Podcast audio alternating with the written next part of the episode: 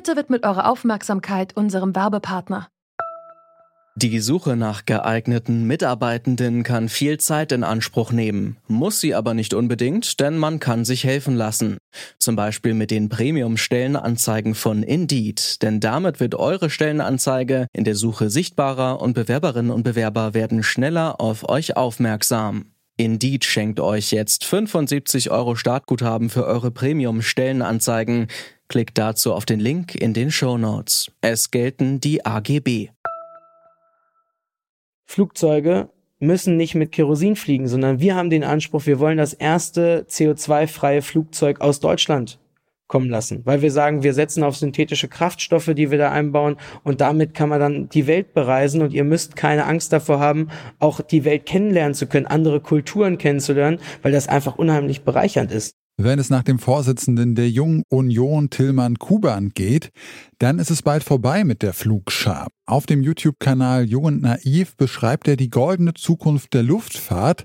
CO2-freie Flugzeuge aus Deutschland, angetrieben durch synthetische Kraftstoffe. Wir fragen uns heute, klimaneutrales Fliegen, kann das wirklich gehen? Es ist Dienstag, der 13. Juli 2021. Mein Name ist Janik Köhler. Hi.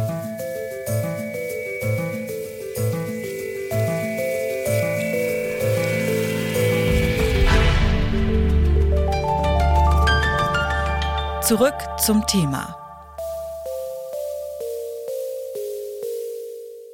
Einmal kurz nach Teneriffa fliegen, hin und zurück, das verursacht etwa genauso viel CO2-Emissionen wie ein Jahr Autofahren. Das hat die Umweltorganisation Germanwatch ausgerechnet, denn Fliegen ist mit Abstand die klimaschädlichste Art zu reisen.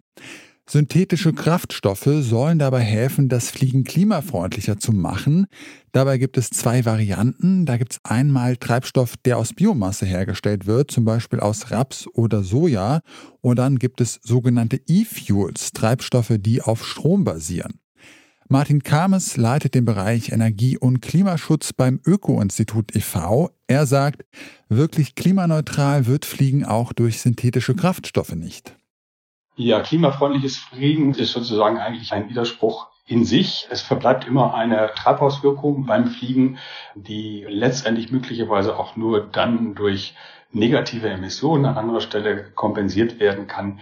Aber um das überhaupt möglich zu machen, muss man erstmal die CO2-Emissionen wirklich reduzieren. Und da sind die synthetischen Kraftstoffe durchaus eine Option und die Biokraftstoffe in einer nachhaltigen Form meistens eben aus Restbiomassen sind in nur begrenzter Menge verfügbar. Ihr Vorteil ist, dass sie jetzt schon verfügbar sind, zwar auch noch in geringen Mengen, aber tatsächlich möglicherweise für eine Übergangszeit durchaus eine Option sind. Und langfristig müssten wir quasi auf diese synthetischen Kraftstoffe, die E-Fuels, zurückgreifen und da eben sicherstellen, dass sie quasi von der Quelle, also da, wo die erneuerbare Energie produziert wird, bis zum Propeller oder zur Turbine wirklich komplett keine CO2-Emissionen verursachen. Also synthetische Kraftstoffe können eine Möglichkeit sein, Emissionen im Flugverkehr zu reduzieren. Nun ist die Klimakrise einfach ziemlich drängend und da ist jetzt die Frage, wie schnell können diese Technologien denn in größerem, wirklich klimarelevanten Maßstab überhaupt eingesetzt werden? Ja, es sind ordentliche Herausforderungen und das wird man sicherlich nicht in Europa oder in Deutschland alleine schaffen, sondern ich glaube, da äh, braucht man sozusagen eine globale Kooperation, auch im Sinne, dass tatsächlich alle an einen Strang ziehen müssen und die entsprechenden Infrastrukturen angepasst werden müssen. Der Vorteil beim äh, synthetischen Kerosin ist, dass sowohl die Flugzeuge wie auch die Infrastruktur nicht drastisch geändert werden muss, aber der Supply, also das Angebot an den Kraftstoff muss natürlich entsprechend dann da sein. Also im Moment sind Größenordnung von vielleicht fünf Prozent in 2030 als Anteil denkbar. Aber bis 2050 müssten wir dann tatsächlich auf 100 Prozent hochkommen oder bis 2045, je nachdem, wie sich die nationalen Ziele eben auch darstellen in Richtung Dekarbonisierung oder Klimaneutralität. Und dass wir das schaffen, halten Sie jetzt nicht für besonders realistisch?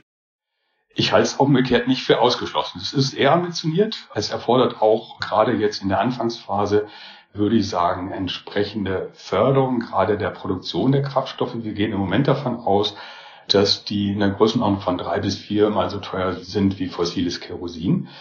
Aber mittelfristig lohnt sich diese Investition und sie kann natürlich oder muss flankiert werden durch eben entsprechende Abbau von Vergünstigungen, die im Moment der Luftverkehr noch hat, zum Beispiel bei den Kerosinsteuern, bei den Kraftstoffsteuern. Im Moment gibt es viel zu wenig synthetische Kraftstoffe, um die Airlines weltweit damit zu versorgen. Lufthansa-Chef Carsten Spohr sagt zum Beispiel, wenn die Lufthansa nur noch mit synthetischen Kraftstoffen fliegen würde, dann würde die weltweite Jahresproduktion gerade mal eine Woche lang reichen. Aber woran liegt das? Ist es so kompliziert, synthetische Kraftstoffe herzustellen? Stefanie Meilinger ist Professorin für nachhaltige Entwicklung an der Hochschule Bonn-Rhein-Sieg. Dort erforscht sie sogenannte Power and Bio-to-Liquid-Kraftstoffe. Dabei wird Methan oder CO2 aus Abfällen mit Strom in Kerosin verwandelt.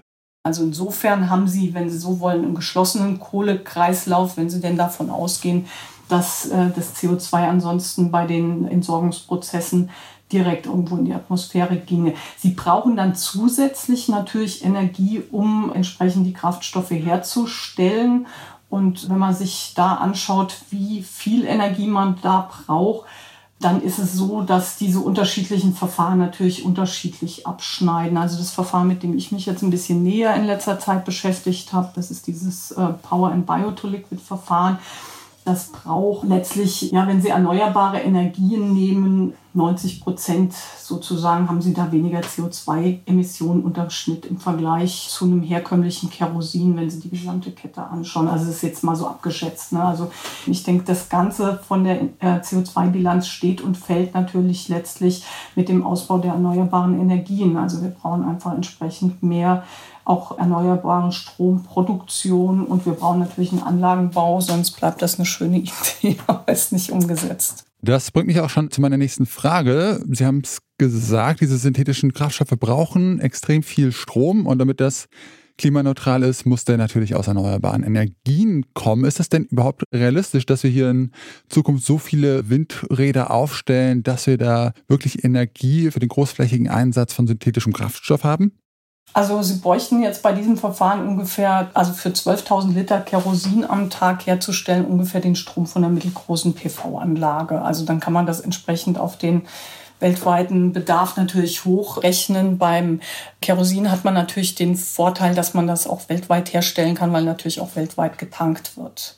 Von daher ähm, sehe ich da nicht eine prinzipielle Hürde. Also wir haben eigentlich genug ähm, Energie aus Erneuerbaren von den Potenzialen her, aber die Anlagen müssen gebaut werden. Und da ist in der Tat noch nicht genug da. Ne? Wir wollen die Gesamtindustrie ja entsprechend dekarbonisieren.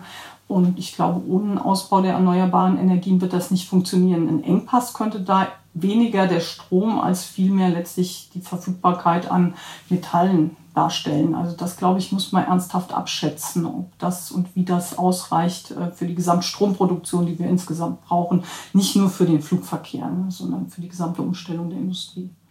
Ein weiteres Problem bei den synthetischen Kraftstoffen ist zurzeit noch, dass sie einfach sehr teuer sind und dass Fluggesellschaften jetzt kaum den vielfachen Preis für synthetische Kraftstoffe kaufen, wenn sie noch das günstigere fossile Kerosin tanken können. Gibt es denn da Wege, wie man diesen synthetischen Kraftstoff in Zukunft noch günstiger herstellen kann?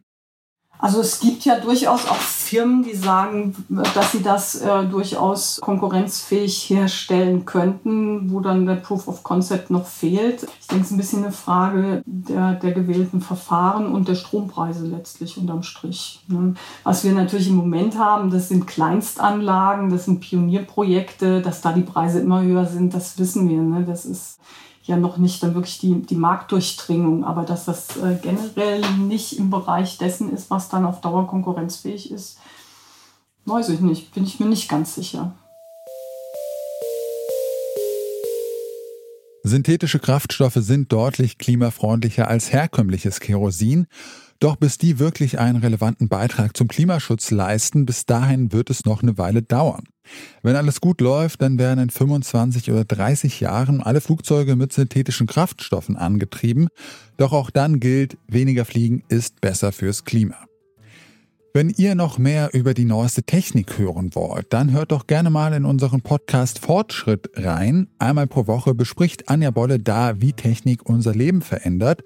Fortschritt findet ihr überall da, wo es Podcasts gibt.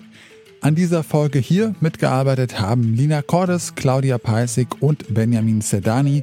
Chefin vom Dienst war Charlotte Thielmann und am Mikro verabschiedet sich Janik Köhler. Ich sag ciao und bis zum nächsten Mal. Zurück zum Thema vom Podcast Radio Detektor FM.